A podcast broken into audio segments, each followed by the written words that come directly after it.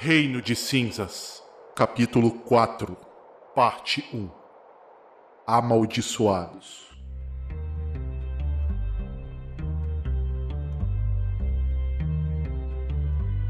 O encontro entre o soldate, Mihail e Bratz revelou uma possibilidade de invasão no hospital em um período em que Diacon não estivesse lá. Com essa informação, Bratz e Mihail voltaram para a mansão Tchelfrumos. Em uma reunião, sem envolver Avel, todos decidiram que o melhor curso de ação seria esperar a mensagem do soldado. E alguns dias se passaram na mansão Tchelfrumos. Com um sentimento de impotência, Avel levantava daquela cama após ficar alguns dias deitado ali. Ao mesmo tempo que havia sido humilhado, conseguia revertir tudo isso em força de vontade e entendia que, para que ele conseguisse chegar algum dia naquele nível, ele precisaria melhorar e melhorar muito. Havia ficado vários dias de cama, quase uma semana inteira, mas aquilo não havia o impedido de tentar novamente. Avel, você está quase 100% recuperado. Pela manhã, um barulho lhe incomoda. Você havia acabado de tomar seu café na cama como sempre havia feito, mas um barulho de esforço e certa agonia lhe chama a atenção. Ele vem da direção da varanda do seu quarto. A varanda que dava no quintal traseiro da mansão. É, dá uma suspirada assim, coloca os dois pés pra, no chão do lado da cama, passa a mão no rosto. O que será que tá acontecendo ali? Levanto bem devagar e vou até a direção do som pra dar uma olhada, tentar ver se eu vejo algo ou escuto algo ali perto. Avel, você vai em direção à varanda, passos leves, havia acabado de acordar. Quando você passa pela porta da varanda, os raios de sol atrapalham sua visão mas você agora consegue escutar com mais clareza aqueles rangidos, gemidos e até mesmo pequenos esboços de cansaço. No quintal dos fundos, Mihail e Bratz enfrentavam Brando em um sparring. Eles pareciam treinar. Eu coço os olhos para enxergar melhor e fico observando o treinamento. Mihail e Bratz pareciam circular Brando, procurando uma abertura ou algo do tipo. Mas eles não faziam isso a esmo. Eles pareciam estar usando uma estratégia em conjunto. Nesse momento, você sente uma presença atrás de você, Avel. Eu me viro rapidamente num susto. Você se depara com Ilie. Ele também observava a luta, mas estava ali do seu lado. Sorrateiro, hein, Ilie? Não imaginei. Iliete olhava de canto de olho, mas voltava a prestar atenção no combate. Ele apenas te diz: Consegue perceber alguma diferença, Avel? Eu volto minha atenção para os três ali, focando em alguma diferença que eu não sei qual poderia ser. Talvez a forma que os dois estão agindo no combate. Avel, você percebe uma troca de olhares entre Mihail e Bratz. Alguns tipos de sinais. Rapidamente, Bratz utilizava aquela técnica novamente. Aqueles grandes braços saíam do solo para tentar agarrar Brando. Brando dava um salto para trás. E nesse momento, já em cima, Mihail havia saltado. E com as mãos cobertas de eletricidade, ele tentava acertar Brando pelo ponto cego. Só que Brando desaparecia. Ele simplesmente era muito rápido para eles. Mas o que você consegue perceber é que eles estavam começando a trabalhar em equipe. E aquilo te chama a atenção. Você não havia ficado descansando por muito tempo, mas aquilo era algo que faltou para vocês naquela última batalha. Avel. Eu olho para ele. Eu devo ter ficado desacordado por muito tempo. Eles parecem já estar em outro nível de competição e de batalha. Ilie te olhava novamente de canto de olho. Muito tempo, hã? Talvez. Eles estão treinando há dois dias. Faço uma cara de surpreso. Não fique surpreso, Avel. Eu acho que vocês têm um talento natural e instintos naturais. Eu acho que vocês só precisam decidir realmente se vocês querem fazer isso. Eu respiro, solto o ar bem prof... lentamente profundo, assim. Não é tão fácil quanto matar as enguias em Golf Sarat, não. Ele precisa de bastante treino para isso. Ele olhava para você novamente. Bom, ninguém consegue ser bem-sucedido em nada sem dedicação. Isso é o pré-requisito. Antes de se dedicar, você só tem que decidir o que você realmente quer. O talento está aí e nós podemos ver as melhoras. Mihail, vocês estavam ali há algumas horas. E esse foi o mais perto que vocês conseguiram chegar de acertar o Brando. Apesar de você não conhecer as habilidades do Bratz como você gostaria, muito por conta do próprio Bratz, de não revelar 100% o que ele é capaz, você percebe que vocês dois ficaram bem mais entrosados, principalmente na comunicação no meio da batalha e entender o que cada um estava fazendo. Bratz, apesar de tomar uma medida cautelosa ao expor as suas habilidades para Mihail, você consegue ter uma pequena amostra do que poderia ser se vocês trabalhassem juntos, sabendo exatamente o que cada um fosse capaz de fazer. Brando não estava ali mais. Ele havia desaparecido. E vocês estavam ali, suados no gramado, e novamente sem conseguir acertar Brando. Mihail? Mihail vai uh, tentando colocar a respiração num fluxo normal depois de tanto, tanto, tanto esforço físico nos últimos minutos e depois de, de normalizar um pouco e sentir o cansaço nos ombros, ele olha na direção do Bratz e bom, melhoramos um pouco, mas se a gente quiser acertar aquelas coisas, acho que a gente ainda tem um longo caminho pela frente. Com as costas da mão, tirava o suor que escorria pela testa. Sua mão ainda segurava o sabre.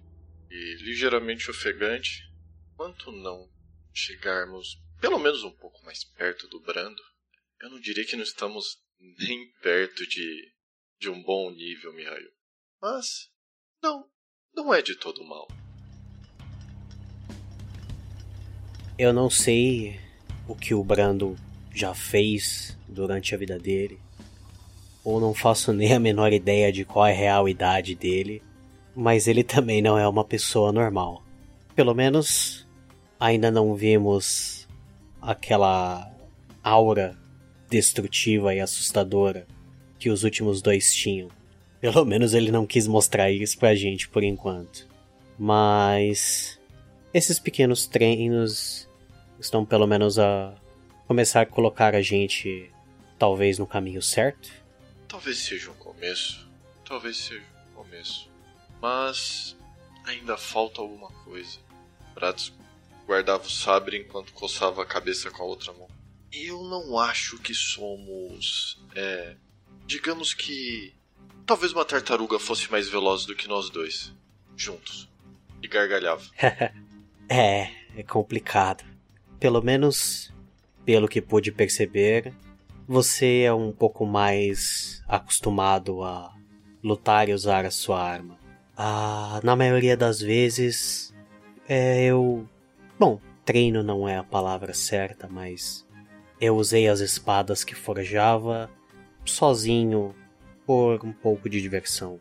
Poucas vezes eu pude usar elas em algo que nem poderia se chamar de briga quanto mais uma, um combate real. Eu ainda preciso pegar no jeito, sabe? Eu diria que você está no caminho certo. Eu não vou dizer que sou um conhecido de batalhas, mas digamos que a forma que eu aprendi talvez tenha sido por vivência e por, por necessidade, com certeza por necessidade. Para desarrumava seu sobretudo. Ah, mas para onde que o Brando fugiu? Olhava em volta. Bom, se ele não está se escondendo em nenhuma sombra à espera de, uma, de um ataque oportuno, eu espero que ele tenha ido pelo menos preparar alguma coisa gelada para todos.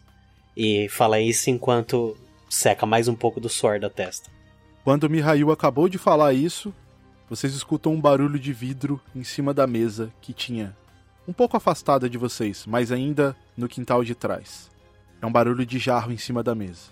Brando colocava uma garrafa de água e alguns copos em volta. Bom, acho que pelo menos isso eu consegui acertar nos últimos minutos. e enquanto ele ria baixo, ele ia em direção à mesa para tentar matar um pouco da sua sede. Bratz virava na direção do barulho, via Brando e abriu os braços. Brando, cara, você sabe que o Corsair sacudiu. Vai te receber de braços abertos um dia ainda, não. Eu ainda vou te roubar do Ilie. Falava enquanto caminhava na direção do mesmo. Brando já servia os copos com água e ria de canto de boca, mas não falava nada. Ele apenas se afastava da mesa, colocava os, os braços nas costas e ficava ali, à disposição de vocês.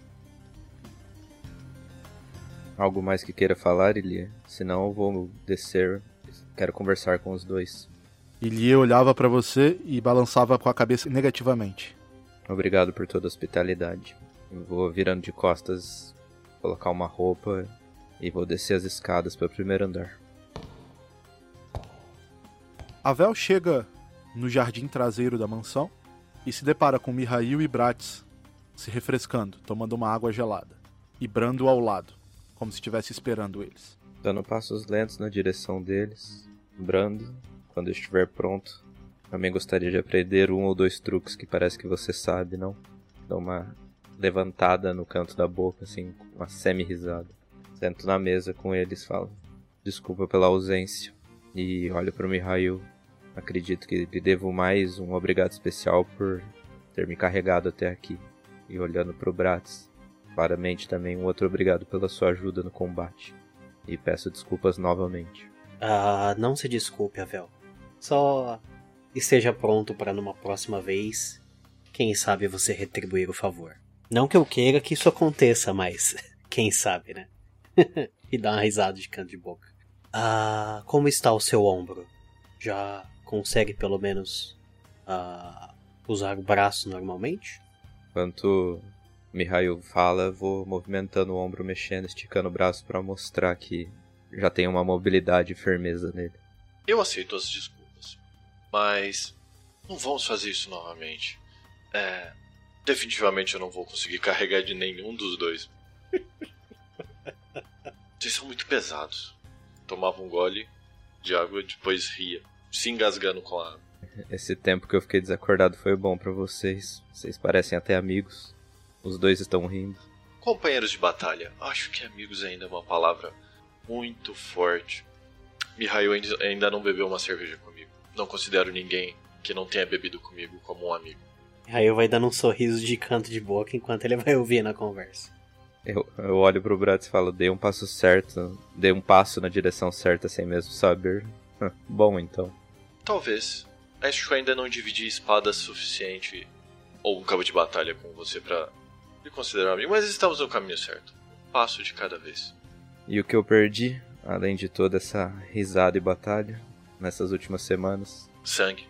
Você perdeu muito sangue. Aí eu dou risada. perspicaz, Bratz, muito perspicaz. As ordens? Fazer um cumprimento com o copo.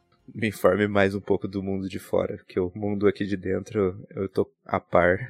A última informação que eu tive foi um mapa na minha cama e um desmaio repentino. Bom, depois daquelas nossas primeiras conversas sobre o mapa, uh, tivemos uma leve conversa com um contato do Elie. Acho que você se lembra do figurão soldado que vimos na locomotiva. O cara da bota, da máquina, da máscara estranha que fez. Pratos colocava a mão no, no rosto, imitando, tentando imitar o som da respiração do soldado.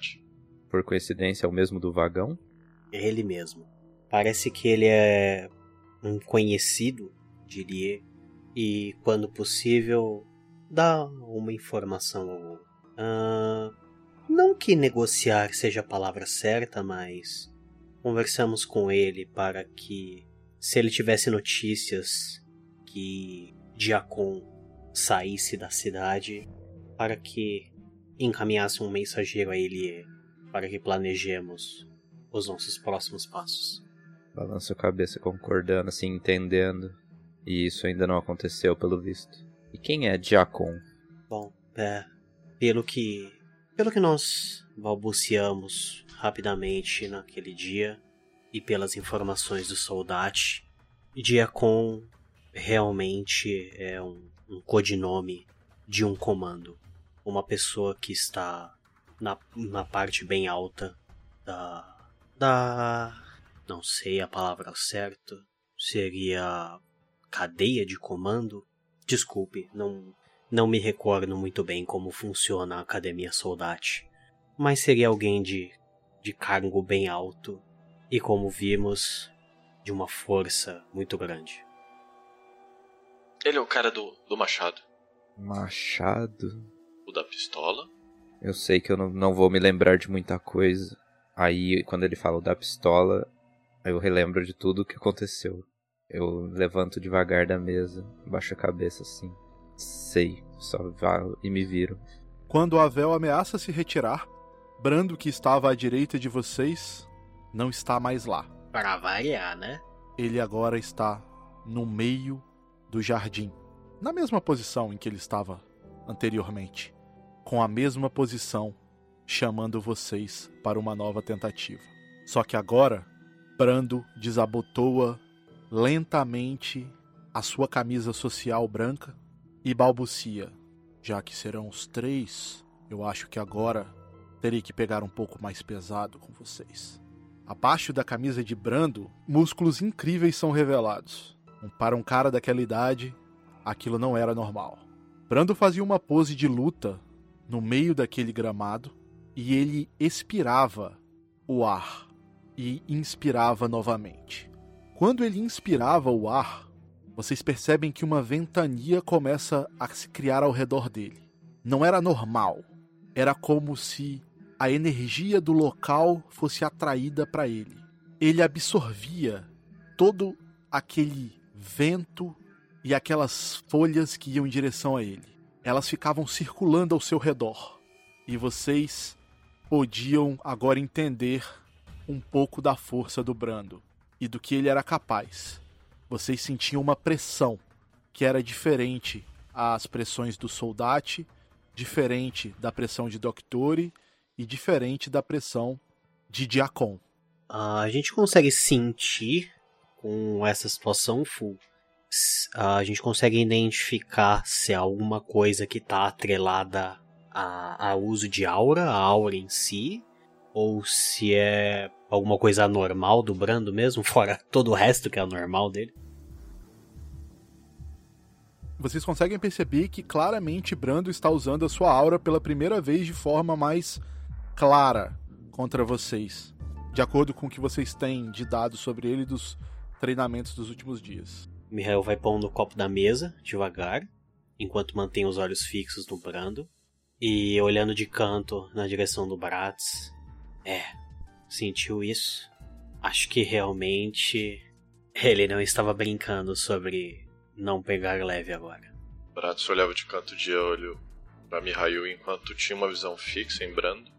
Ah, isso vai doer, não vai? Eu... Acho que na hora não. Só quando a gente acordar depois. Bem, se o Avel está de pé, daremos conta. Bratis levantava-se. Bom, pelo menos a gente tem um ligeirinho com a gente. E Mihail vai indo na direção. Já dormi tempo demais. Vocês começam a circular brando. A Vel havia ficado um pouco para trás na sincronia, mas aquilo era algo que eles iam ganhar com o tempo. Alguns dias mais se passam na mansão Tchelfrumos. E em uma cena em que os jogadores têm acesso, mas os personagens não, dentro daquela sala do segundo andar da mansão Tchelfrumos, ao lado direito daquele anfiteatro, no painel de rádio, uma das lanternas começam a piscar. Ilie estava escrevendo algo naquele quadro em cima do palco quando ele percebe aquela luz piscar. Rapidamente, ele se move até a luz, coloca o fone no ouvido e aperta o play. A mensagem que sai por aquele fone de ouvido é um som abafado e pausado, com uma respiração pesada. Parecia que ele usava um certo tipo de máscara peculiar. E nessa mensagem, ele começava simplesmente pela frase: Ilie, acredito que o nosso momento chegou. Diacon está fora da cidade. Mas esta informação eu dou a você com um custo. Como você já deve presumir, o culto curata mantém prisioneiros lá dentro.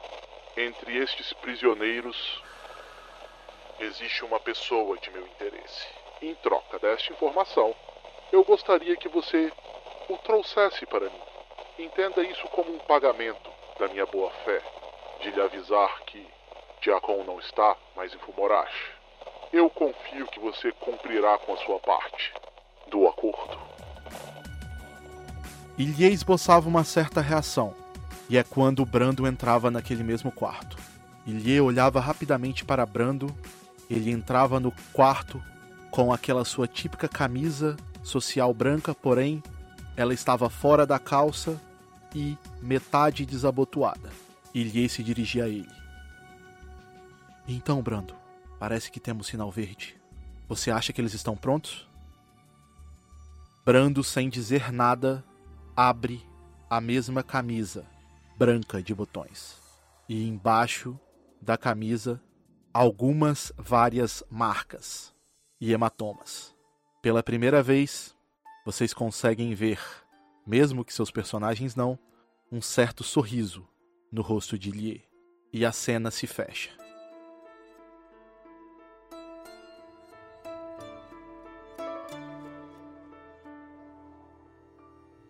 A noite havia caído na Cidade Baixa, assim como em todo o continente. Naquele mesmo beco escuro, uma tampa de esgoto era lentamente movida. Com calma, sem fazer barulho, ela é movida lateralmente, revelando uma escadinha de metal, um mau cheiro e uma certa quentura vindo daquele buraco.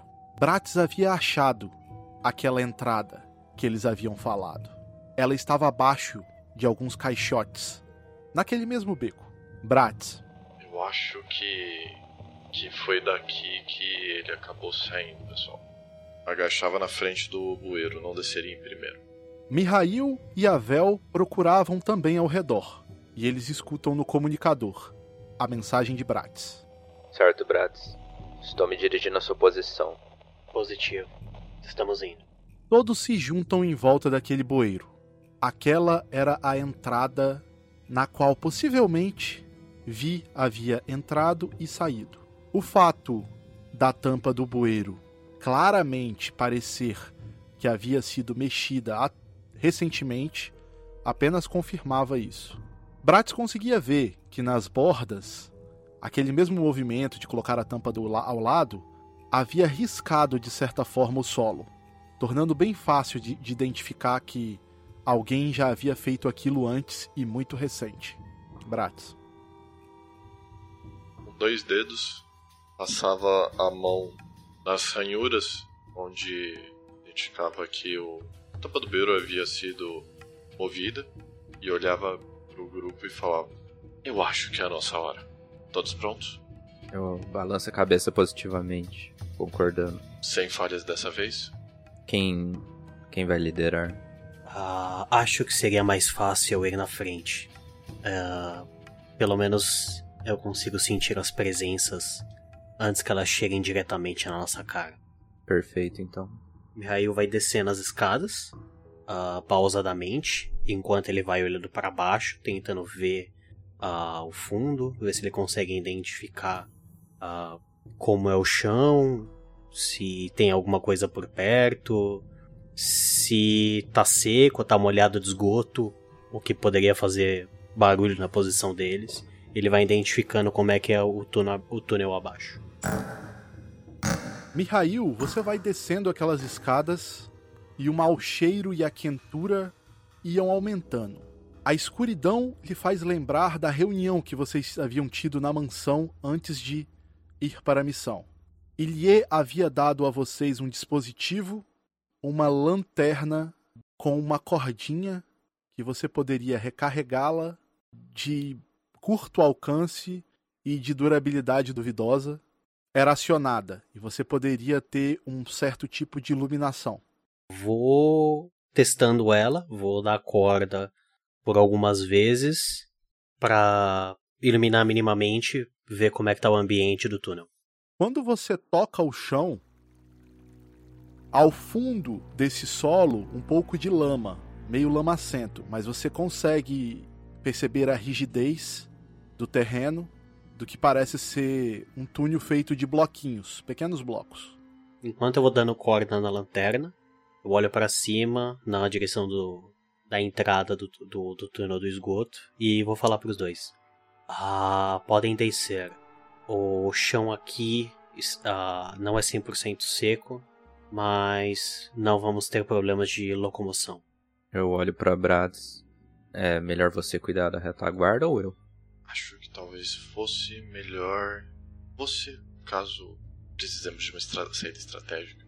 Brads começava a descer as escadas de uma maneira até que ágil, acostumado a descer com escada, mexer em escada de corda. Logo descia na direção de Mihail. O Avel, por último, tenta posicionar as caixas para deixar a entrada mais camuflada. Desce só os primeiros lances para poder fechar a tampa do bueiro ali e parecer levemente imperceptível que ninguém tinha entrado, e desce o resto. Todos agora tocam o solo daquele túnel de esgoto. Ao centro do túnel, um canal bem raso que estava quase cheio de água. Foi justamente aonde vocês colocam o pé quando vocês descem da escada. Aos arredores, com um pouco de inclinação, existe uma parte seca também de concreto e as paredes laterais, assim como o teto, são arredondadas, feitas de tijolinhos de alvenaria. Na frente, Mihail consegue iluminar o que seria um pouco mais extenso, o lado do túnel que seria um pouco mais extenso. Atrás de vocês, atrás da escada, havia claramente uma quantidade grande de entulho. Provavelmente algum tipo de desabamento, ou algo parecido, mas muito antigo, muito antigo mesmo. Os escombros já possuíam musgos e, parecia ser um escombro bem antigo, não era algo recente. E à frente de vocês, no único, no único caminho que estava disponível, vocês percebem que lá na frente o túnel parecia terminar. Uh, puxando o mapa de cabeça aqui, uh, o caminho que a gente tinha olhado, tinha traçado, seria basicamente seguir nessa direção da frente e a gente já ia chegar perto do da parte do túnel da, da, da malha de ferro? Ou ainda tem, um, sei lá, tipo, um mini labirinto para poder seguir? Lembrando o que vocês tinham conversado na mansão, esse túnel de esgoto, ele dava em um dos túneis da malha de ferro, de forma lateral. Então, após vocês chegarem na, na malha de ferro, teoricamente era só seguir a oeste que vocês chegariam na no hospital. Ah, quanto tem mais ou menos de largura esse túnel que a gente tá, Fu? Uns dois metros e meio, três metros. Vocês conseguem ficar em pé nele também, viu? Ah, vendo que os dois desceram, que os dois já estão ali na. na todo mundo no, na mesma altura. Ah, ah, eu vou seguindo em frente.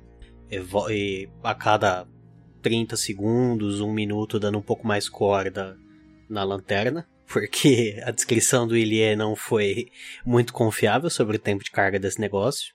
E conforme for chegando na perto da beirada onde acabar esse túnel, onde em teoria daria na parte da marca de ferro, eu vou parar na ponta para observar e de canto de olho ver tentar identificar alguém, tentar identificar algum sinal de, de presença de pessoa.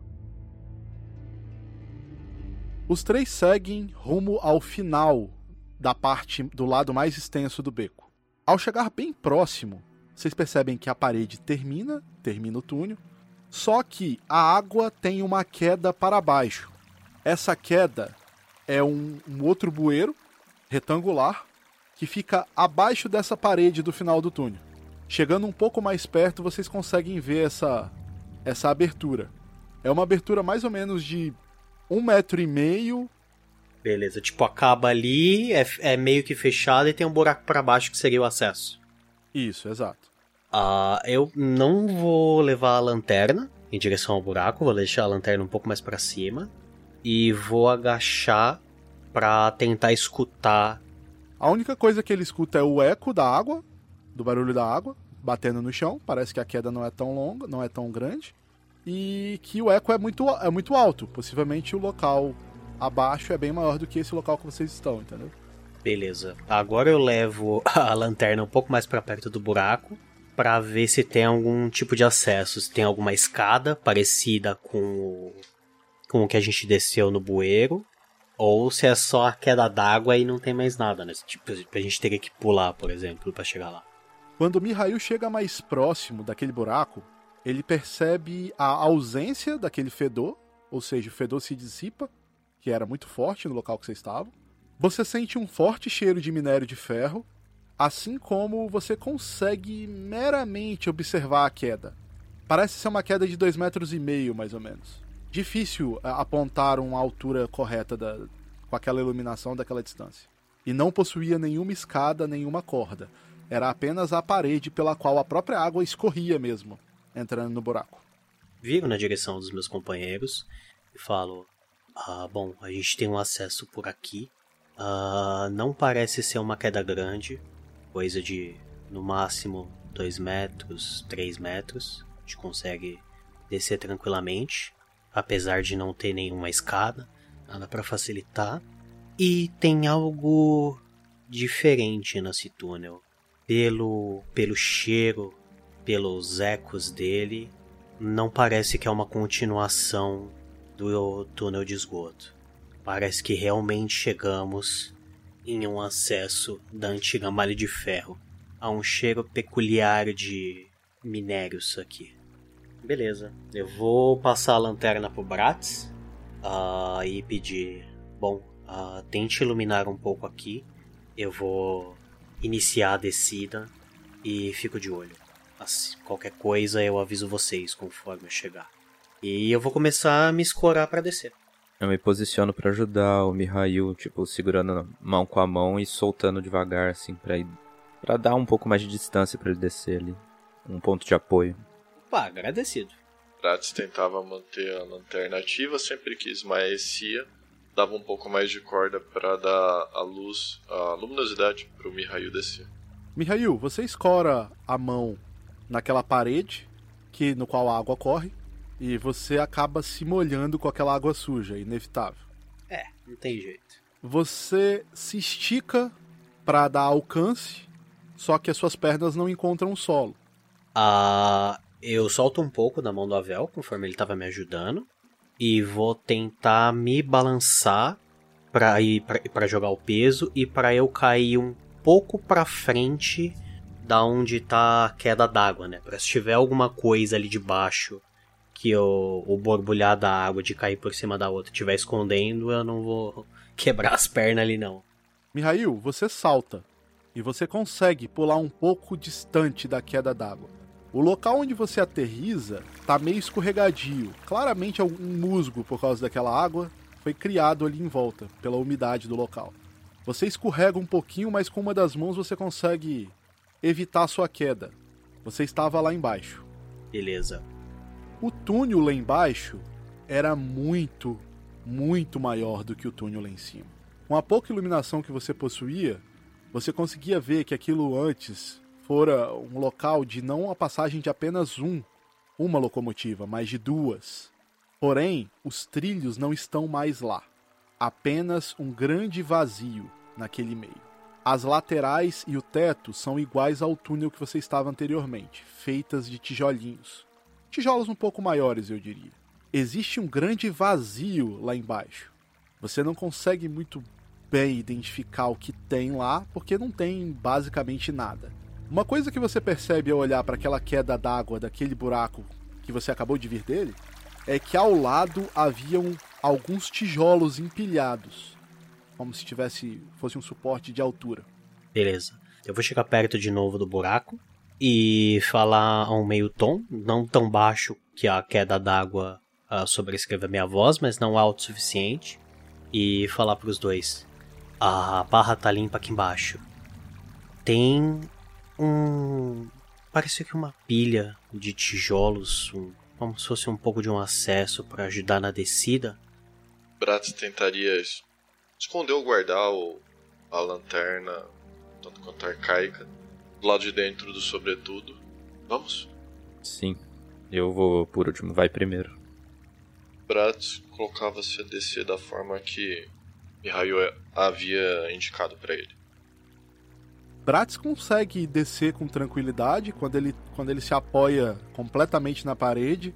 Ele consegue alcançar os tijolos que, que Mihail havia dito. E você nem precisou pular. Eu ilumina aí, eu vou descer. Todos estavam lá embaixo. Tetos e paredes de tijolos arredondados e um lugar no meio central onde deveriam haver linhas de trem, trilhos de trem, que não estavam mais lá. Vocês? Puxar da memória para ver qual que seria mais ou menos a direção para seguir, para chegar mais perto do, do, hospital. E depois de lembrar, uh, seguindo até o, o caminho mais provável. Vocês seguiam o percurso no qual haviam programado antes da missão. E as memórias de vocês os direcionam para a última reunião que vocês tiveram na mansão Tchalfrumos. Vocês eram chamados naquela sala peculiar no segundo andar da mansão Tchelfrumos. Quando vocês são chamados, vocês já sabiam. Algo havia acontecido. Vocês estavam treinando naquele momento. Alguns dias de treinamento haviam se passado. Vocês entravam naquela sala e Ilie estava na mesma posição, só que dessa vez ele estava em pé, em frente ao palco. Obrigado por virem. Sentem-se, ele dizia. Eu tomo um lugar ali próximo a ele. Bratz também caminhava e pegava uma das cadeiras e ficava meio que equilibrando a cadeira nas, nos pés de trás da cadeira. Uh, Mihail vai indo na direção, senta na, na outra cadeira um pouco mais perto do Elie e vai cutucando os braços para tirar a rigidez depois de todo o treino. Todos se reuniam lá. Brando ficava lá na porta, um pouco mais afastado de vocês. Ilie parece bem mais racional agora do que estava alguns dias atrás. De alguma forma, ter esperado um pouco, eu diria que foi benéfico para vocês todos. Ilie estava um pouco pensativo, mas logo ele torna os seus pensamentos em palavras. Eu acabei de receber a mensagem do soldate. Ele cumpriu com a parte do acordo dele. Aparentemente, Diakon não está mais em Fumorashi. Ilie nesse momento olhava para vocês para perceber a reação nos seus rostos. Bratz dava de ombros, deixava escapar. Isso talvez deixe as coisas menos complicadas. Eu olhando para Bratz digo, agora seria plausível, antes seria quase impossível. Uh, Mihail vai uh, cerrando as sobrancelhas, olhando com uma cara um pouco mais séria enquanto ele junta os dedos na mão, uh, fazendo uma certa tensão, segurando na mão. Como se ele estivesse bem nervoso, pensando o que viria pela frente. Bom, se todos concordarem, eu havia dito que iria com vocês nessa jornada. Porém, eu sinto que se eu fosse, se eu for com vocês, ah, digo, o fato de eu querer ir com vocês significa que eu não confio em vocês ainda para cumprir a missão. E isso iria contra todo o objetivo de nós nos unirmos para alcançar as respostas que nós que nós gostaríamos.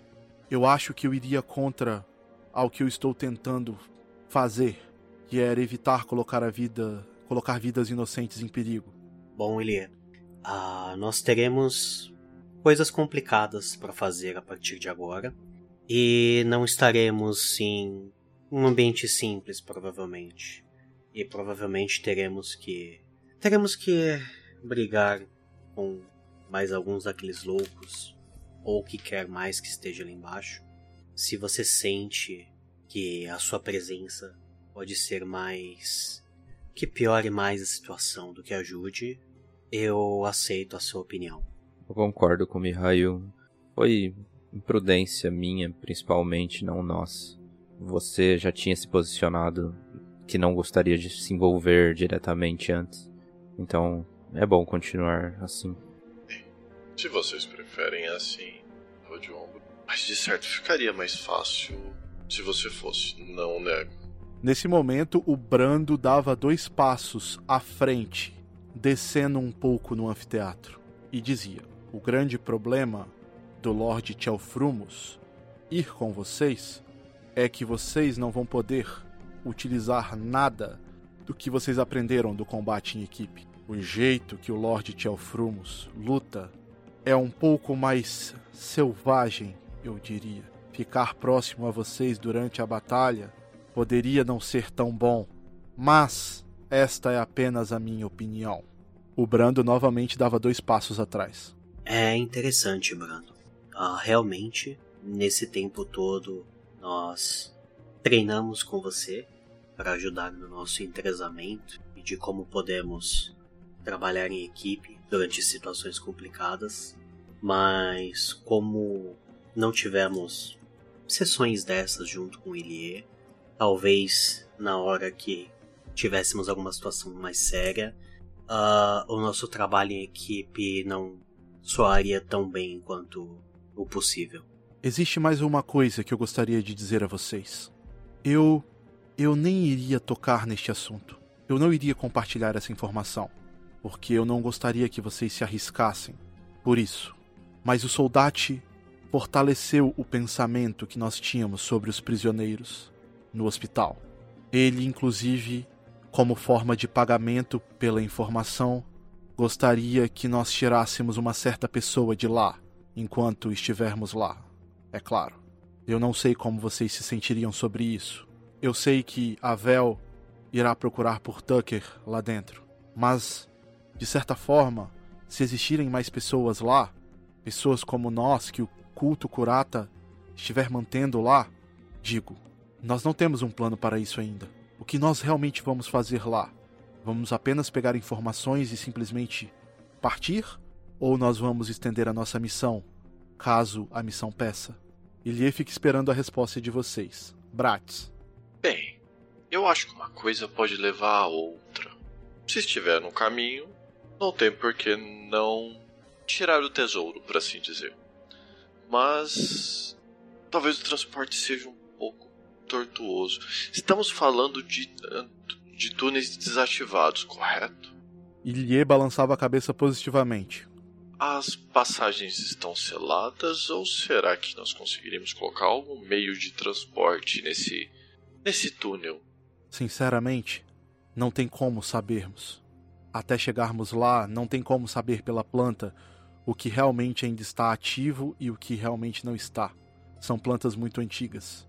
Bem, então eu diria, eu diria que talvez fosse algo a se pensar enquanto nós estivéssemos lá dentro. Porque não adianta nós tirarmos um contingente de pessoas e levar todos eles para em fila para morte, talvez, ou para uma recaptura, ou levar para os demais. É, a primeira momento que chegamos perto do hospital, eu imaginava que iríamos retirar todos os que estão obrigados lá dentro, né, todos os capturados. Mas eu vejo que Bratz tem um ponto que poderia dificultar muito a situação, causando tipo um alvoroço, chamando a atenção. Se der certo, olhando para o Bratz, sim, eu preferia retirar todos os capturados, mas se não, eu prezo pela sa saúde do meu amigo, o Tucker, e olhe pro Lie, e também o contato que será necessário. Essas serão minhas duas prioridades. Além das informações. É, olha pro Brad, sim, sim, sim, sim. Bom, toda informação tem um preço, ao que parece. Uh, eu concordo que nossa missão principal é conseguir as informações que ele para um pouco, olha pesadamente pro Avel e volta. As informações que o Vi iria nos é, fornecer anteriormente. Mas, visto o que recebemos agora, se não cairmos numa situação impossível, ou se todo o terreno não colaborar para isso, ah, não faz mal nós identificarmos pessoas que podemos soltar daquele ambiente. Acho que deveríamos dar prioridade ao contato, ao, ao alvo do nosso contato e ao conhecido de Avel. Se conseguimos fazer algo pelos outros que possam estar por lá, vai depender de como estará a situação. Nós temos alguma descrição ou algo que indique quem seria essa pessoa que o soldado quer, Lia? O soldado, na verdade, foi muito vago sobre o assunto, mas ele disse que essa pessoa foi capturada pelo culto Kurata porque ela estava indo contra ele, eles em alguns aspectos. Ele foi muito vago. Tem algo errado nisso. Ele diz que é provavelmente um homem de meia idade, com barbas negras e cabelo negro também, ambos muito grandes. Ele diz que já faz um tempo que ele foi capturado, mas por algum motivo ele falou que vocês vão conseguir saber quem é. Por isso que eu não gostaria de falar essa informação para vocês. Foi algo muito vago. É, e parece meio estranho. Não temos um nome e a descrição não ajuda muito. No pior dos casos, podemos tentar soltar o máximo de pessoas disponíveis e no meio do alvoroço ou da distração que isso possa ocasionar, podemos tentar identificar essa pessoa de maneira mais fácil. E se tivermos sorte e ainda tivermos alguma comunicação lá embaixo, podemos avisar você e o Brando. Pelo que eu entendi, saberemos apenas na hora. Seria uma surpresa, mas esperada. Sobre a comunicação, isso é algo que eu gostaria de conversar com vocês. Eu conversei com a Alina, a nova líder dos Rats. Ela assumiu após a morte do Vi. Neste momento, Ilie olhava para Vel. Eu, tipo, solto só o ar assim, mas já superei, vamos dizer, eu entendi o que aconteceu. Alina se dispôs a criar algum certo tipo de distração, se nós precisarmos, ao lado de fora do hospital. Então, nos manteremos, nós manteremos contato via rádio e caso vocês precisem de alguma coisa, nós estaremos, nós teremos pessoas e olhos do lado de fora. Pelo menos não estarão sozinhos dessa vez. Brad soltava a cadeira, parando de equilibrar e com os cotovelos em cima da mesa fazia uma mão número um. Primeiro objetivo, então. Informações. Olhava para os outros na mesa. Sem mais informações, nós não faremos sequer cócegas pessoas do nível de Doctore e Diaco. E lá parece ser um bom lugar para obtermos informações, já que são alvos de estudos. Segundo objetivo, olhava na direção de Avel. Temos os resgates em segundo lugar. E aí eu coloco na mesma no mesmo nível de prioridade.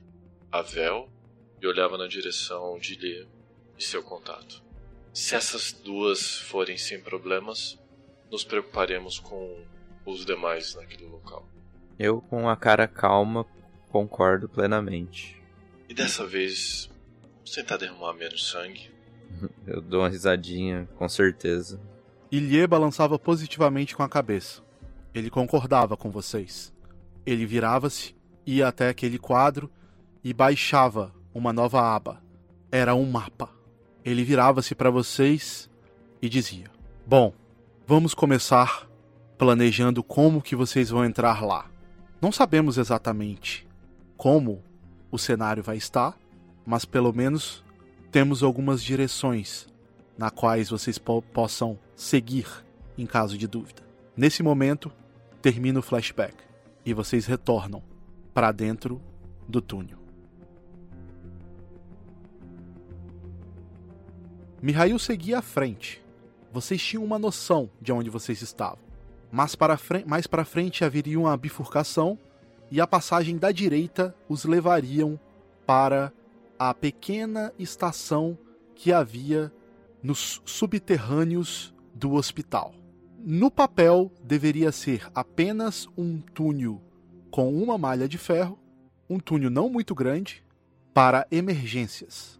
Vocês seguem caminhando até encontrar a tal bifurcação. Mihail? Vou seguindo e apontando a lanterna na direção do, do túnel que a gente deveria seguir para tentar ver se o caminho era conforme o que a gente olhou nas plantas, né? Olhou no mapa minimamente. Ou se tinha algum desvio ou alguma coisa bloqueada no túnel. Aparentemente, tudo conforme vocês conjecturaram antes da missão. A bifurcação, tanto o caminho da esquerda quanto o da direita, estavam livres para que vocês pudessem andar, mas com a ausência dos trilhos de trem no chão. Uh, só olhava para trás e acendia com a cabeça para mostrar que não haveriam empecilhos no caminho e continuava seguindo na, na direção que lembrava do tudo. Enquanto eu vou procurando marcas também de botas, se quantas pessoas passaram por lá, se deixaram rastros, se é que tem, né? Bratz? Bratz acompanhava o grupo, uh, porém ficava mais atento em sons, movimentações, tentava se manter alerta no caso de de serem surpreendidos. Vocês seguem e chegam ao final da bifurcação. Não possui nada anormal por ali.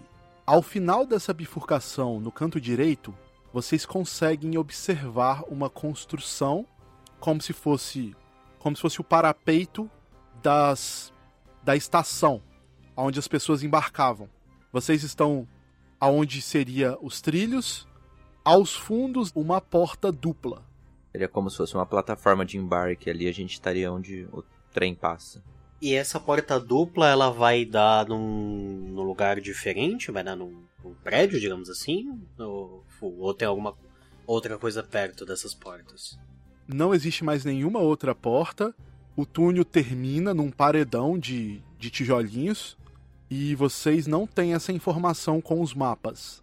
Vocês tinham informação dessa estação e que essa estação deveria ser a estação do hospital. Mas vocês não têm mais informações.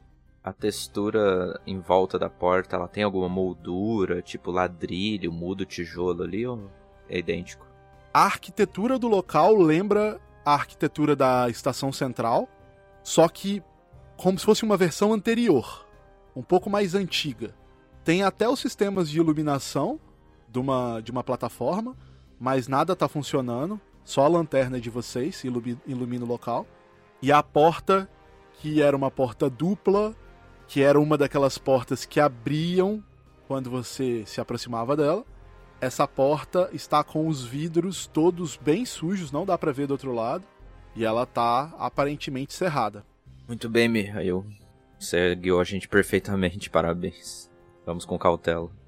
uh, não lembrava que rastreio e coisas desse tipo estavam no meu skill set, mas é uma boa adição. Eu vou chegando um pouco perto da porta, Fu, e antes de chegar naquela parte onde se tem que pisar pra, pra ela ter o, o sensor e abrir ela. As placas de pressão. Isso, as placas de pressão. Muito obrigado, Sr. Gavel. Eu vou tentar olhar através do vidro, não pra identificar algo, já que você falou que tá sujo pra cacete mas pelo menos ver se tem como se fosse algum resquício de luz ou alguma coisa lá dentro. E vou ativar a minha habilidade. E vou deixar ativada a minha habilidade de. de rastreio de, de presença por perto. Já que a gente tá chegando agora no local, pra gente não, não ser surpreendido e pelo menos sentir as, as pessoas que estiver perto para tentar não causar nenhum alvoroço antes da hora. Beleza. Uh, Mihail vai chegando perto, vai tentando olhar pelo vidro meio sujo, meio esfumaçado.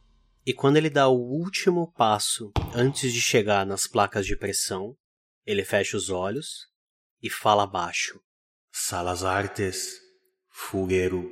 E deixa a eletricidade percorrer pelas pernas dele e percorrer pelo chão.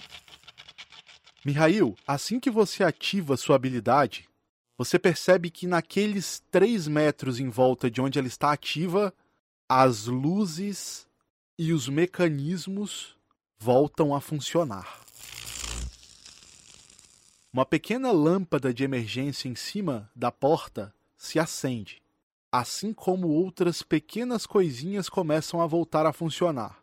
Você escuta um barulho do outro lado. Aparentemente, os mecanismos da porta estão funcionando. Depois de ver essa cena, eu olho para trás dis é, discretamente para ver se teve alguma reação de surpresa, alguma reação de alarme nos, nos dois companheiros.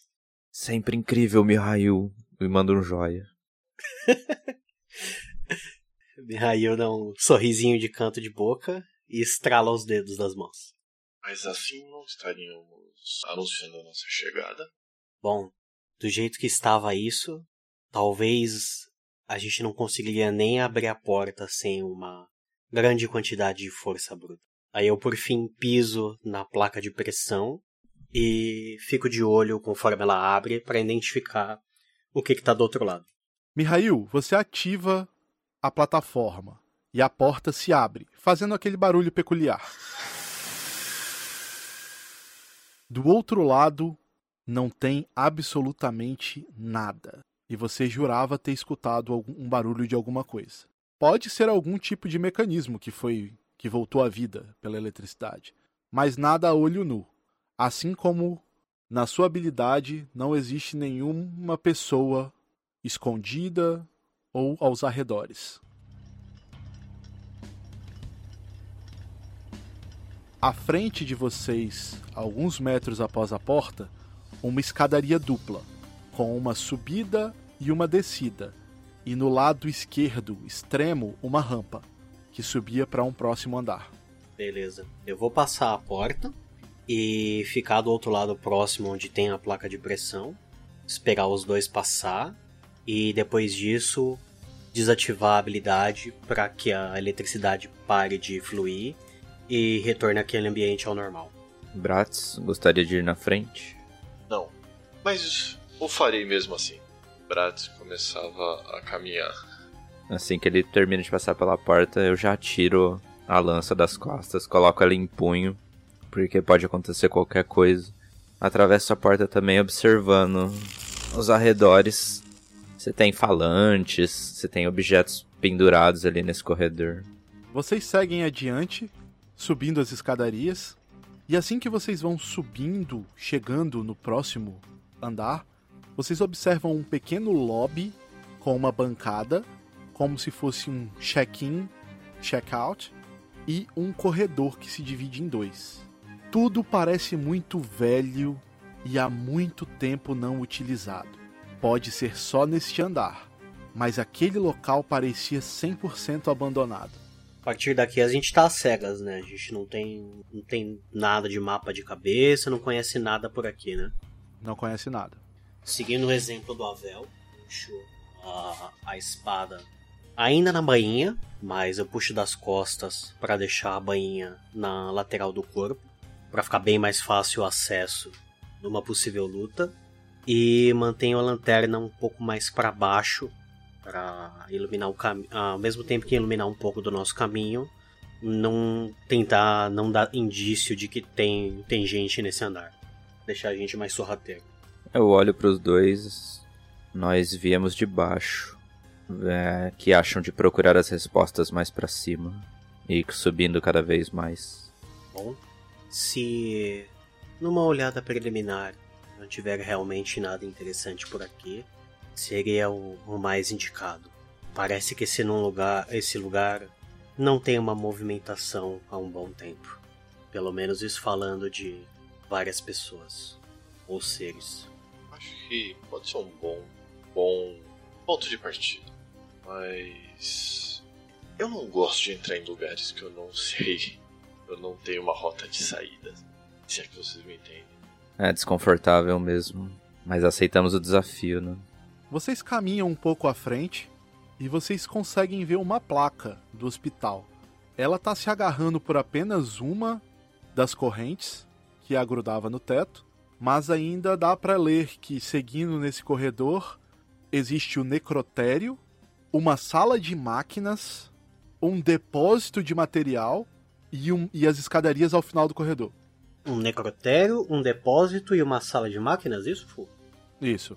É o que sinalizava na placa. É, Mihail, me explique melhor essa habilidade. Você pode mantê-la alerta o tempo todo? A não te desgasta? Qual é a distância? Ah, eu posso manter por alguns períodos de tempo, mas digamos que ela vai tirando um pouco do meu fôlego. Como eu não utilizo muito ela, ainda não consegui achar a melhor forma de utilizá-la. Em relação ao alcance, infelizmente eu ainda só consigo manter num raio pequeno, por volta de 3 metros do meu ponto em todas as distâncias. Eu ainda quero melhorar um pouco, mas vamos com isso aos poucos. É como o Bratis disse, né? É uma vantagem com uma desvantagem. Você seria um vagalume se andasse com ela ah, pelos corredores. É, nesse tipo de situação é um pouco desconfortável, mas quem sabe num lugar com mais gente ao redor ou que um pouco de, de energia não seja alguma coisa nova, ela pode ser bem útil. Pelo menos não vamos tomar lâminas nas costas como da última vez, quando eu estiver com isso ativo.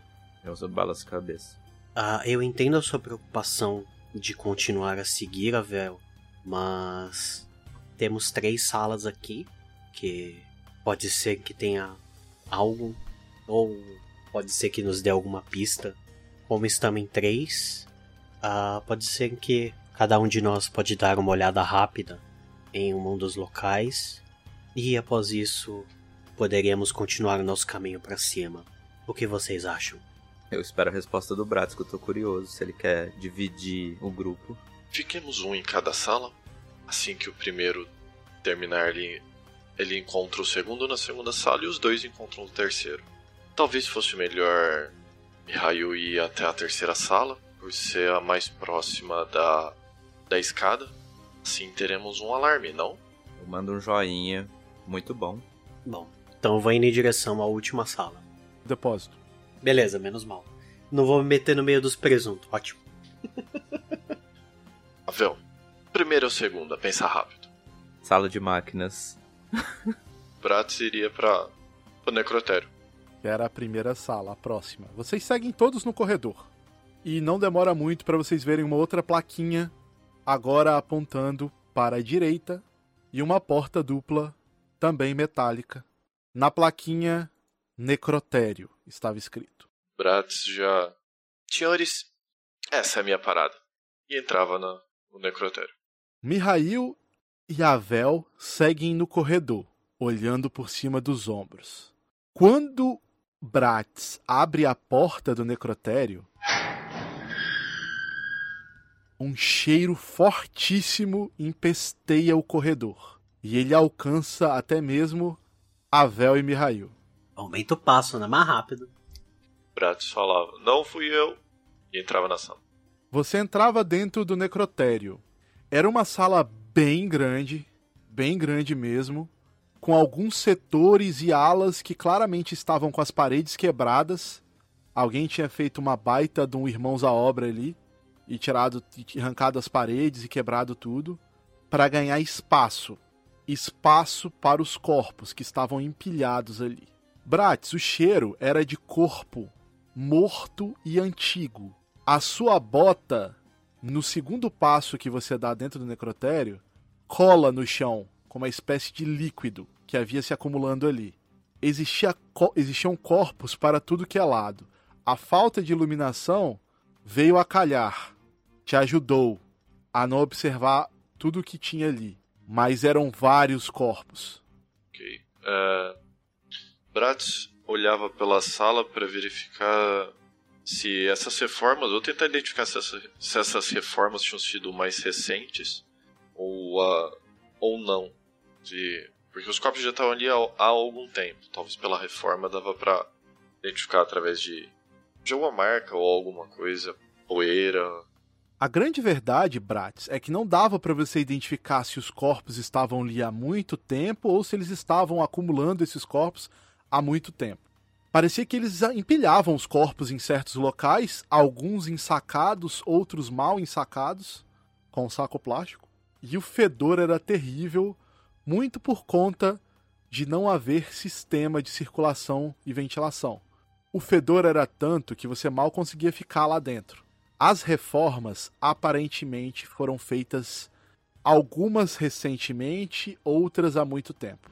É, Bratz procurava algum livro de registros ou algo do tipo enquanto levava o antebraço na altura do nariz, tentando proteger um pouco o nariz, é, filtrar um pouco aquele cheiro. Existe uma mesa ao lado com, algum, com alguns documentos, mas é tudo tão velho que aquilo não havia sido feito recentemente. O estado de todo aquele andar era de abandono, o mesmo com essa sala. Era como se ninguém houvesse. Aquilo não estava funcionando normalmente como hospital há muitos anos atrás. De qualquer forma, passávamos documentos e dava uma última olhada na sala, tentando ver se aqueles eram somente pacientes, se tinha alguma. olhando por cima, tá?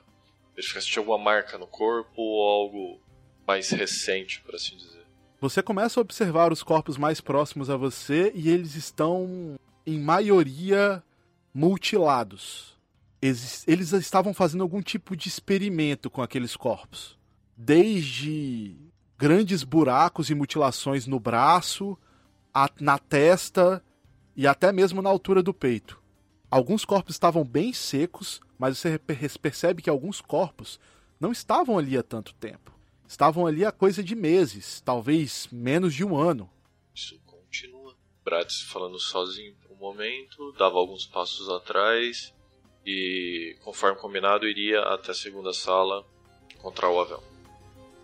Avel chegava na segunda sala, despedindo-se de Mihail.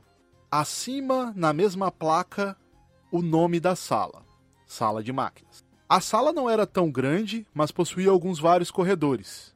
Sistema de água, sistema de aquecimento de água, sistema de energia, tudo ficava naquela sala, mas nenhuma das máquinas pareciam funcionar, Avel. Eu eu penso, Mihail deveria estar aqui, não eu. Eu vou dar um check na sala para ver mais ou menos se eu consigo identificar o que cada máquina faz e as que são elétricas servem para restabelecer a energia do prédio ou abrir portas e tal. Esse tipo de tecnologia não é bem a sua área de conhecimento. Eu vou só vasculhar o local então para ver se eu também encontro anotações, é, que é algo mais palpável, que eu consiga ler registro e tal. Tudo que tá ali é muito velho. Não existe nenhum escritório, nenhuma mesa, nem nada. Eu já identifiquei a sala, eu vou me retirando em direção à sala 3. Mihail, você abre a sala e existem muitas caixas, prateleiras com utensílios médicos muito antigos que você percebe claramente, você já havia ido ao hospital uma vez ou duas, e hospitais nem utilizam esse tipo de coisa mais basicamente apenas armazenamento bruto mesmo. Certo. Eu vou levantando a lanterna e passando ela pelos cantos da sala para identificar se alguma caixa, alguma estante, algum documento ele tá sem sinal de poeira acumulada, né? Se ele tem sinal que foi mexido recentemente e vou varrendo meus olhos para ver se tem alguma coisa que indique que uh, esse depósito ele foi usado recentemente ou se ele tem sido mexido ou adicionado algumas coisas. Nada, tudo parece bem antigo e há muito tempo, parece que faz muito tempo que ninguém nem, nem vai ali mexer nas coisas. Ah, eu vou procurar nas caixas por perto ah, alguns objetos pequenos, sei lá, tipo parafusos ou coisas de vidro. Ok, você consegue é, pegar alguns pedaços de vidro, tinha algumas vidraças quebradas por ali, por aquele corredor. E você sai da sala, se encontrando com com Avel e com Bratis. Eu balanço a cabeça como nada novo, não, negativo. É, na, na sala de depósito a mesma coisa. Parece que ninguém entra lá há muitos anos. Existem até, fala rindo, mas poeira e tranqueira do que qualquer outra coisa armazenada nesse depósito. É, então somente eu que posso falar que isso ainda está sendo usado. Existem corpos no, necro no necrotério que foram alvos de experimentos, com toda certeza. Recentes? Talvez alguns meses? Recentes como se fossem meses. Alguns estão aqui há muito tempo. Eu dou um tapinha na testa assim, viemos procurar os vivos. Só tento me concentrar nisso. Mas. Mostrava o calhamaço de papel, talvez tenha alguma informação. Agora, com uma luz um pouco mais adequada, talvez seja possível. Encerrava a frase e tentava olhar o, os papéis que havia pego na, no necrotério. Eu chego mais perto e aponto a lanterna para as mãos do Bratz. Nada comparado com as mutilações e coisa que você viu nos corpos. Parecia coisa entrada e saída do necrotério na época que o hospital ainda era o hospital e funcionava normalmente. Olhava por um momento pro, os papéis. Olhava para os dois. Se eu tivesse fazendo experimentos, eu não registraria isso aqui embaixo. Definitivamente eu não deixaria meus registros avulso. Sorria de uma maneira meio pensando no que, que realmente não fazia sentido ter pego aqueles papéis. É, concorda dando risada meio. Você tá certo de novo. Seguiremos então. Mihail na frente. Sim. jogava os papéis num canto dentro da sala da, de Mihail. Ah, eu entrego a lanterna pro Avel pra ficar com os braços um pouco mais móveis, um pouco mais fácil para se locomover na escada. E conforme pisava no primeiro degrau da escada, ativava a habilidade de novo para fazer um rastreio rápido. Mihail, você ativa a habilidade novamente e você não consegue alcançar nenhum tipo de presença. Beleza. Eu vou deixar ela ativa até a hora que a gente que pisar no último degrau da escada, na hora que chegar no no no, no próximo andar mesmo, para ter uma percepção do começo do próximo andar e não só locomoção entre eles. E vou subindo. E eu vou seguindo, iluminando. Pratos também. Mihail, você sobe as escadas e não consegue detectar a presença de ninguém. Você chega no próximo andar. O final da escada é já o corredor ou tem alguma porta, alguma coisa, Fu? Tem uma porta dupla. Beleza. Ah, vou abrir de leve a porta dupla e dar uma espiada para dentro, ver se eu consigo identificar alguma coisa. Mihail abre a porta devagarinho, aos poucos, e você percebe que esse andar não era igual aos outros, pelo pouquinho que você está vendo.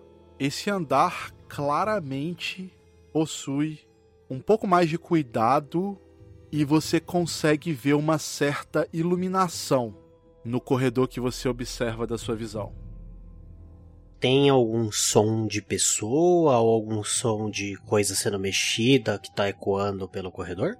Não tem som de nada específico, mas você percebe alguns barulhos, sim. Beleza. Eu mantenho a porta aberta, sinalizando meio que, que é pra gente ir em silêncio.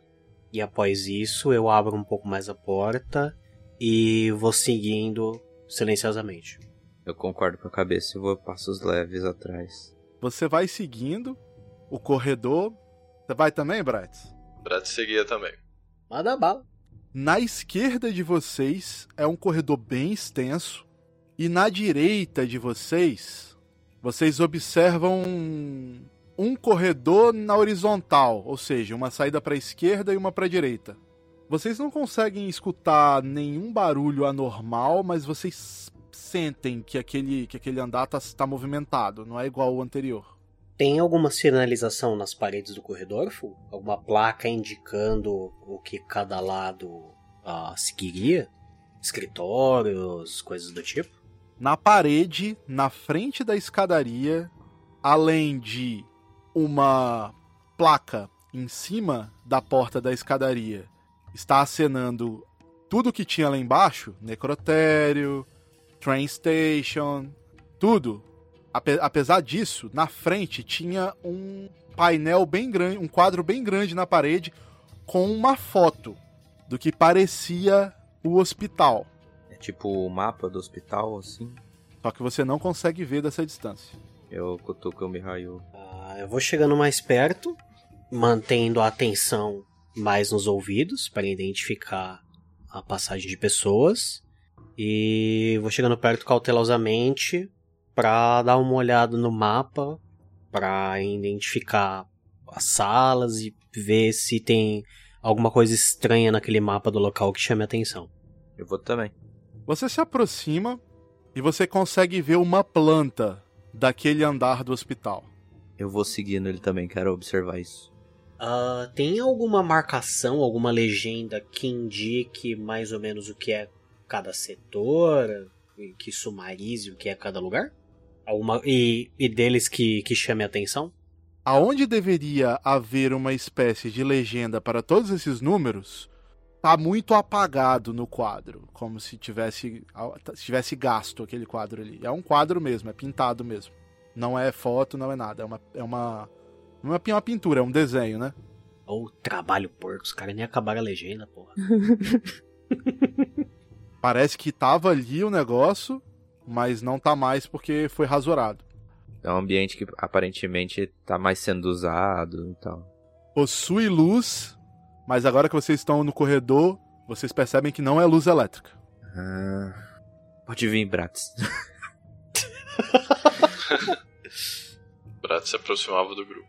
Se a gente veio de baixo e as instalações aqui parecem que são as normais do hospital, talvez a gente deva procurar o próximo acesso dos andares de cima ou identificar o que não tiver mapeado como hospital daqui.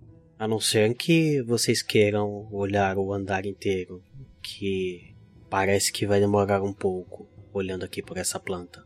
É, demorar vai. A gente precisa escolher algum local. Tem alguma ideia, Bratz? Nós precisamos identificar centros de informação. Talvez algum lugar que tenha algum arquivo, alguma papelada que seja, eu não sei se. Talvez aqui apontava pro onde estava a marcação do centro para baixo. Se não houver nada, descia com o dedo do mapa. Ali abaixo tem mais um lance de escadas, não tem? Sim. Poderíamos mudar o, mudar o andar. Há tanta coisa aqui possível. Eu, eu volto a falar então pelo mapa aqui. Tem cara de ser a entrada e a saída. A luz pode estar vindo de fora, da rua, no caso. Isso não significaria que teremos companhia? Não, não disse para irmos. Apenas disse o que tem. É melhor ir junto, é melhor se separar novamente. Demorando demais. Rola D20. O Avel rola 16. Avel, vocês estão fazendo uma reunião no meio da base inimiga quando você escuta alguns passos vindo do, do norte do mapa, vindo do corredor que está à direita de vocês, sentido norte para o sul. Perfeito. Eu rapidamente faço sinal de silêncio, ponho a mão no meu ouvido, aponto a direção da onde veio. O que vocês vão fazer após isso? Se esconder na, na porta da escala. E ficar de olho para ver a pessoa sair. Sim. É, é melhor eu ficar em grupo, senão vai dar merda. Sim. Passos continuam vindo e vão se aproximando, até que eles chegam na bifurcação na direita de vocês. Vocês vão espiar pelo vidro da porta? Eu olho, eu tive, é bom, eu tive a ideia, se der cagada eu fico ali. Mihail, você percebe que é um daqueles soldados de capuz. Aquelas coisas com, com foice que estavam lá fora nos becos? Isso, exatamente. Ele para na bifurcação e vem seguindo no corredor na frente da escadaria que vocês estão na porta. Sentido no corredor que vai sentido a, ao meio do mapa. Ele não desce ao sul. Tá. Eu olho para trás, na direção dos dois, e eu faço sinal com a mão, como, como se fosse uma meia-lua, né? Como se fosse uma foice, uh, ah, para tentar indicar. Meu quê? Eu faço, faço o sinalzinho de meia-lua e passo o polegar na mão como se estivesse cortando. E aponto pro ombro do Avel. Acho que melhorou agora. Eu balanço a cabeça, beleza, entendi. Brat saía do raio de visão da janelinha. O cara do capuz passa direto no corredor, rumo ao meio do mapa. Ao meio do que seria o hospital. Já que vocês já, já tiveram conhecimento do mapa. Certo. E ele se vai. Ele não notou vocês. Bom, agora que ele saiu, eu dou sinal que é seguro Ah, e eu saio da sala da escada e agora sim vou em direção ao sul para ver se é um arquivo ou alguma coisa interessante. Vou seguindo. Vocês saem da escada, dobram à direita e dobram à direita novamente. Vocês começam a descer pelo corredor do sul e quando vocês chegam quase perto do objetivo de vocês, vocês passam uma sala na direita e vocês chegam a uma certa posição no corredor onde existem duas salas, uma de um lado e uma de outro, uma do lado esquerdo e uma do lado direito. Vocês escutam um balbuciar. Dá para entender alguma coisa que tá falando ou dá para ter ou dá para ler, por exemplo, uma placa que tiver na na porta da sala para identificar mais ou menos o que deveria ser? Tem uma placa jogada no chão, a- a- no canto direito. O nome diz dormitório. E aí tem alguns números nessas portas, nessas duas portas. A porta tem vidro pra ver dentro? Não, é uma porta de metal e ela tá aparentemente fechada. Ah, objetivo. Olhando pro braço, objetivo primeiro. Eu faço pra continuar. Não vamos criar um estardalhaço aqui. Não agora. É. Confirmava com a cabeça. Rola em um D20 cada um. Resultado 6. Tirei um, muito bom. O Bratz tirou assim. Nossa, que grupo é esse, meu Deus? Que merda. Show pimpa. Um cego, um surdo e um mudo andando. Os caras estão andando cantando, né, no corredor. Vocês seguem pro destino de vocês. E à esquerda está o- a sala no qual vocês queriam chegar. Vocês entram na sala e ela não é uma sala. Na verdade, é uma sala. Mas não parece que tem nada dentro. Parece ser uma sala de espera.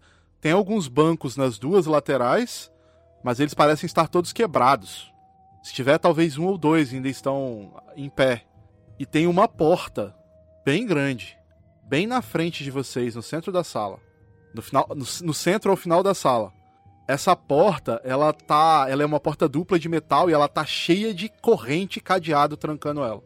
Eita. Mas muita corrente mesmo. Ela tem vidro? Não, nada. Eu olho pros dois e falo: ah, ou eles não querem que nada entre aí, ou eles não querem que nada saia daí. Eu não sei o que me preocupa mais. Se a corrente tá pro lado de dentro, eu acho que é pra. Não querem que saia. Vocês conseguem ver uma placa logo em cima da porta e tá escrito saída. Olhava pros dois e fazia com um sinal com o dedo apontando pra cima, como se tentando evitar mais sons desnecessários. Podem rolar um D20 cada um aí. Aí sim, agora tirei 18. É, melhorou. 13. Bratz 18. Vocês conseguem escutar um barulho vindo do corredor do sul, à esquerda de vocês, saindo da sala. São barulhos de passos novamente. E. Bratz, você consegue escutar uma espécie de gruído vindo daquela sala um pouco acima, onde vocês estavam. Daquele, aquela mesma sala onde você achou que, teve, que vocês tinham escutado algum som. Um pouco acima à direita. Falava num tom baixo. Precisamos sair daqui. Não tem como você me aponta pra porta de saída toda trancada. Temos que voltar. Sim, precisamos sair daqui, dessa sala. Desse espaço. Bom, ah, vamos entrar na sala mais próxima, que parece não ter algo, esperar o que está vindo passar e vamos nas direção, na direção das próximas escadas. Montava pra sala que eu vi o grunhido. Na direção, mas não aquela sala. Concordo. E acho que mais perto é ou a sala da frente, dessa que a gente tá, ou no lado oposto de onde tá vendo o barulho, né? Qual vai entrar? Vamos na direção da, da porta na- mais próxima. Encosta a orelha na porta rapidamente e tentava identificar se conseguiu ouvir algum barulho. Em qual das portas? A porta da frente, a que nós ouvimos o barulho, certo? É um pouco mais acima, no corredor ao norte. Ah, então a gente vai exatamente nessa porta. Coloca o ouvido para verificar, tentar ver se ouviu algum barulho dentro dela. Primeira coisa que eu falei. Vocês não escutam nada. Eu olhava pros dois, forçava um pouco a porta para abrir e tentava fazer isso sem barulho. Rola um D20, Bratz. Vou abrir uma porta de metal no hospital velho sem barulho. Vai lá. 16. Você abre a porta, ela faz um certo barulho, mas nada escandaloso não. E entrava, verificava se não tinha ninguém dentro da sala. A sala tá vazia.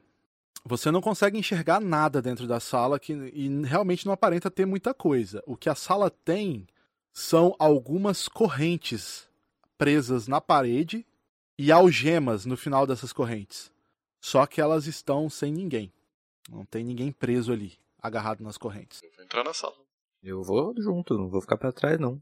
Eu sigo por último, fecho a porta e aponto a lanterna de leve no, no sinal do no sinal do fim da sala e ao mesmo tempo deixando o corpo tampar para que a, a luz não vaze em direção à porta. É bom que vocês entraram dentro do lugar onde os caras estão prendendo as pessoas, né? Eles só, eles só fecham o trinco, né? Vocês três lá dentro. Por que não, né? Facilita o trabalho.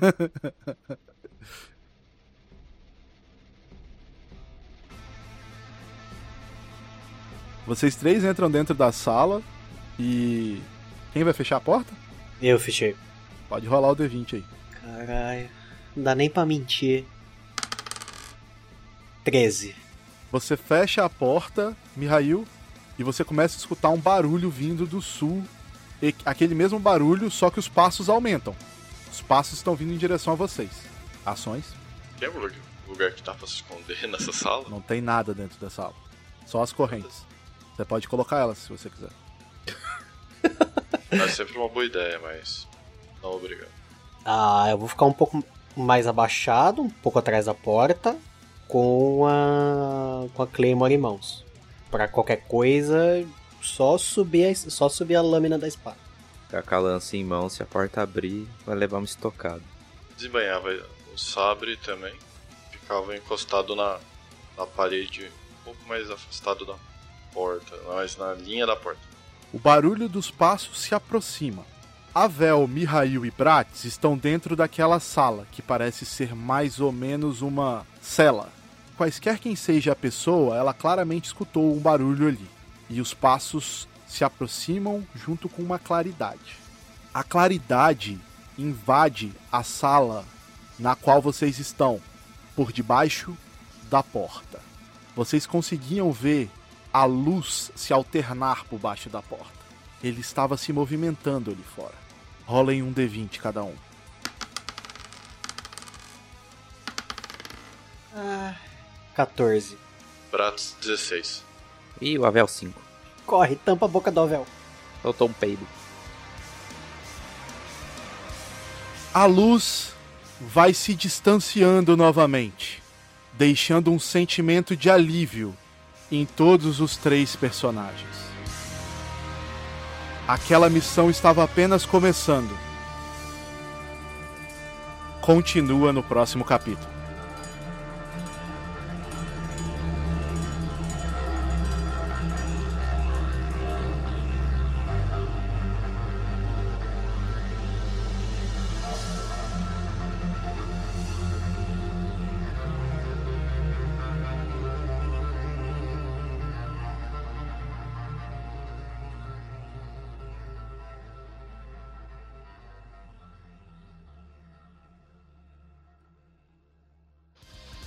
Energium Ilimitada, edições de podcast.